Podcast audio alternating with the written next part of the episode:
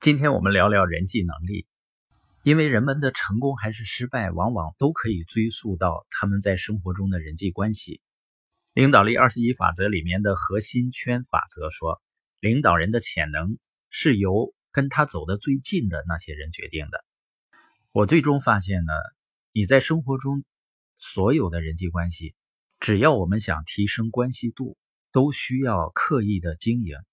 也就是说，你需要把重要的人际关系摆在你优先列表的第一位，这样呢，我们才会把关注点从我变成我们。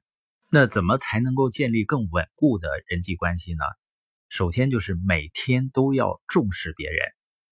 你知道为什么我们能够做到连续讲一千多天喜马拉雅的录播，并且持续的在朋友圈分享我们系统的 CD？那是因为我们真正相信每个人都有潜力的，我们真的是重视人们的成长。约翰·麦克斯韦尔麦大爷在他大学毕业的时候，他曾经让他的父亲，就是麦爷爷了，给他提一些建议，因为他要开始他的职业生涯了。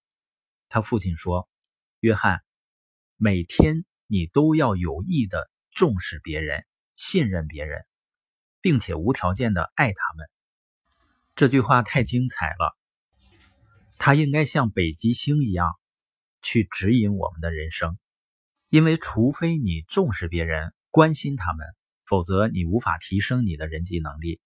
像我在人生的早期时候创业，哦，我不喜欢人，不爱别人，也不懂得尊重别人的价值，也不相信人人都有潜力。